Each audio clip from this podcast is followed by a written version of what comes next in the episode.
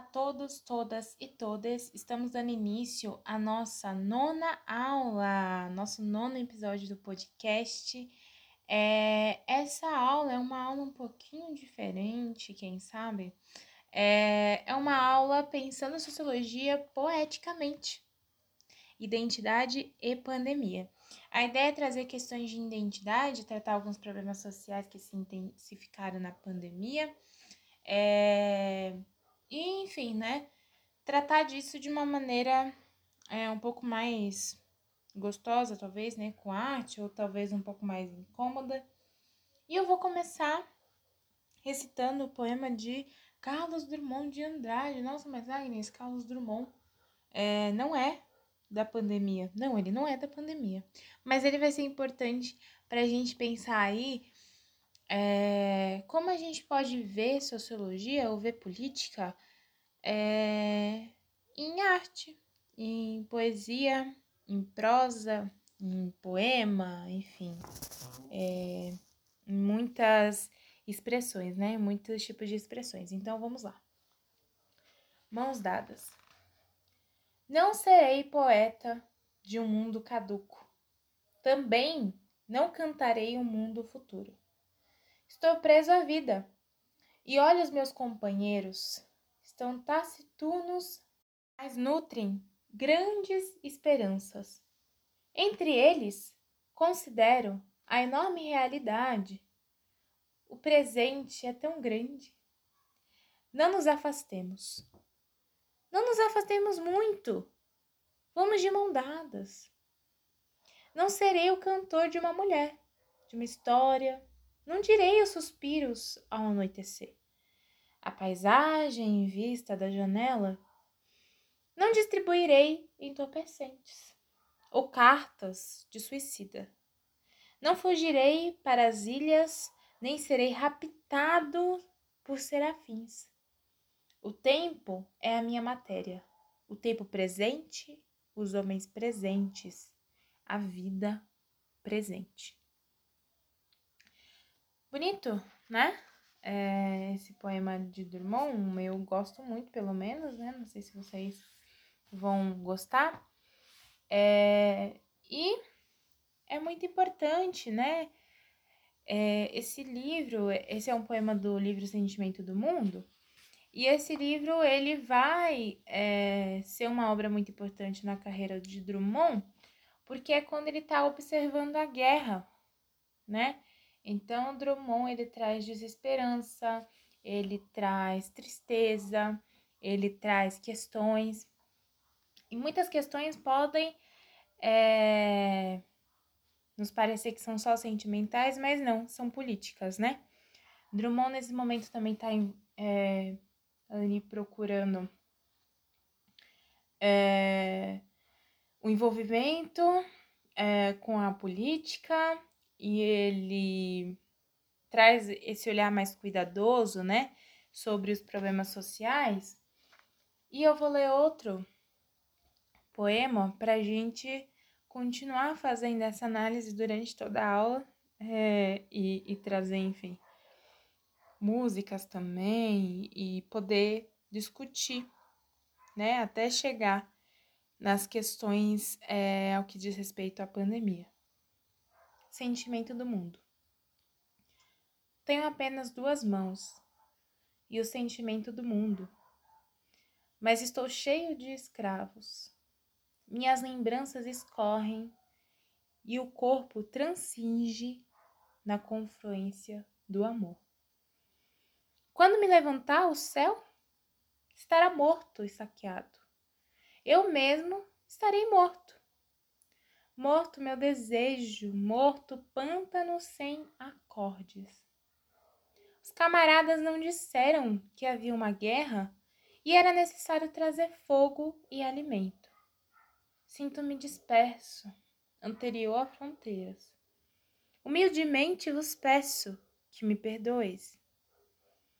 Quando os corpos passarem, eu ficarei sozinho, desfiando a recordação do cineiro, da viúva e do microscopista, que habitavam a barraca e não foram encontrados. ao amanhecer. Esse amanhecer mais noite que a noite. É, poema também, né? Enfim, triste, né? É, e, e desesperançoso quanto à realidade. E essa desesperança quanto à realidade, quanto à realidade política, quanto ao que podemos ter, ela não é uma exclusividade de Drummond, né? Ela pode estar presente também na nossa atual realidade, né? Onde estamos passando aí por uma uma transformação social muito grande, né? E problemas sociais agravados. Agora eu vou recitar um poema que eu fiz, poema autoral. É, e aí eu vou começar a entrar realmente no tema da pandemia, né? Trazendo dados para vocês. É, enfim, trazendo outras citações também, mas principalmente tratando de toda essa desesperança é, da pandemia e todos esses dados, né? E o que eles têm a nos dizer. Então vamos lá. Gás de pimenta na minha garganta, gritos incessantes nos meus ouvidos, correria, desespero e caos. Violência, morte e chacina. Constante medo, constante desesperança, constante sintoma de trauma. Estado. Tudo desgovernado, tudo desestabilizado. Eu tento crer, eu tento pensar. Amanhã vai ser outro dia. Amanhã vai ser outro dia. Hoje você é quem? Outra morte virá. As minhas preces no fim da noite não me consolam. E eu me pergunto se o privilégio. Não, calma. Eu me pergunto se o privilégio. Não, não é isso. Eu me pergunto se o privilégio de viver. Eu me pergunto se o privilégio de viver poderia mesmo ser meu. Eu não sei o que fazer, eu não sei como fazer, mas o Estado sabe. Ele sabe. Ontem mesmo ele matou um, ele matou mais alguns, ele matou mais alguns mil, milhões, milhares. Em meio à morte, devo esperar ou devo revidar? Então, esse é um poema, né, feito por mim também, carregado aí de questões políticas, mas também desesperança com a realidade. É, dentro de uma perspectiva que estamos vivendo na pandemia, né? De problemas sociais agravados. Quando a gente fala é, da pandemia em si, né? A pandemia ela surgiu por problemas né, ambientais. É, e isso envolve política. Né? Então, a gente teve aí o início da pandemia por conta de problemas ambientais, é uma pandemia que mostrou é, problemas que a gente já tinha em relação à fome, à pobreza, é, a, a, enfim, né, as, ao que a gente pode denominar como mazela social, é, mostrou as mazelas da nossa sociedade, né? Na verdade, a, a pandemia ela não trouxe as mazelas, as mazelas já existiam na nossa sociedade e a pandemia agravou isso, né? E por que, que é tão importante a gente falar sobre isso? Porque isso é história, isso é política, né? Isso é transformação social né? Isso causa mudanças também, mudanças na cultura, mudanças na narrativa, é, mudanças dos espaços, né? É, das políticas públicas é, e também uma demonstração é, de como o nosso Estado age, né? Em, em certas questões, em certas decisões, né? Então, eu vou trazer alguns dados para vocês é, para causar incômodo, né? Aqui a gente não tá falando de é, coisa necessariamente ideológica, mas lembrem-se que nada nessa vida é neutro, né? Então, nenhuma fala que, enfim, qualquer pessoa possa fazer, ela é neutra, né? Cada um de nós tem uma perspectiva é, histórica, social e de vivência que vai nos levar, sim, a, a ter um espaço próprio, né, de fala, que não é neutro, né, de maneira alguma. Então aqui a gente não tá é, puxando sardinha para X ou Y, a gente está tratando de problemas sociais livremente, e aí a gente vai ter é, políticas sociais e modos de enxergar resolução para isso diferentes, tá? Mas sempre pontuando que não existe neutralidade na fala de nenhuma pessoa, né? Então, é, eu gosto bastante de, de trazer Drummond, porque ele cai no vestibular, né? Vocês podem ver ele. E sempre leiam Drummond para além da poesia, né? Então a gente vai trabalhar bastante com Drummond. Eu vou ler mais uma poesia dele agora. É, e aí a gente entra realmente nos dados, ok? Os ombros suportam o mundo. Chega um tempo em que não se diz mais, meu Deus. Tempo de absoluta depuração. Tempo em que não se diz mais, meu amor, porque o amor resultou inútil. E os olhos não choram, e as mãos tecem apenas o rude trabalho. E o coração está seco. Em vão, mulheres batem a porta, não abrirás. Ficaste sozinho, a luz apagou-se. Mas na sombra teus olhos resplandecem enormes. És toda certeza já não sabes sofrer e nada esperas de teus amigos. Pouco importa. Venha a velhice. Que é a velhice? Teus ombros suportam o mundo e ele não pesa mais que a mão de uma criança. As guerras, as fomes, as discussões dentro dos edifícios, provam que apenas a vida prossegue, e nem todos se libertaram ainda. Alguns, achando bárbaro o espetáculo, preferiram os delicados morrer.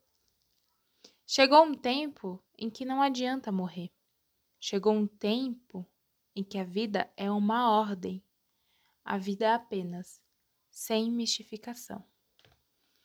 Então, mais um poema é muito importante e que traz muito sentimento, né? De Drummond. Então, historicamente, é, a gente tem já um conhecimento que qualquer pandemia que, que já tenha acontecido deixou um impacto social, né?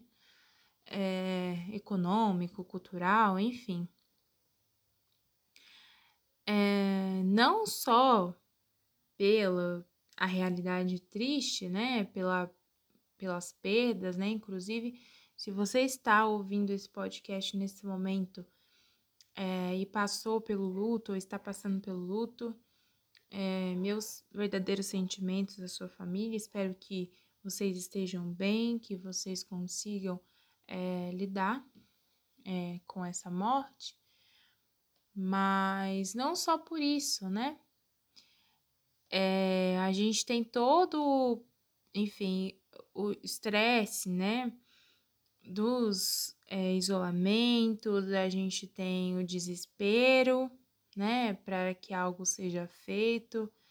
É, a gente tem é, o temor, né? Do adoecimento, da morte, né? A gente tem o temor é, da falta de acesso a coisas essenciais como alimentação, medicamentos, transportes. Então, é, quando a gente fala de Brasil e de país com desigualdade social, né? A gente está falando de um aumento é, desses, desses problemas, enfim, né?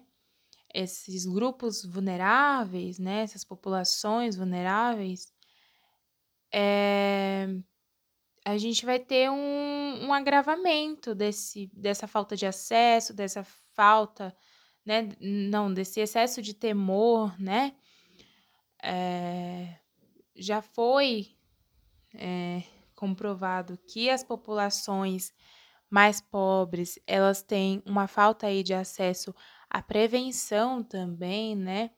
Então, aos cuidados para é, se manter protegido do coronavírus. É, então, a gente tem é, diversos problemas agravados, né?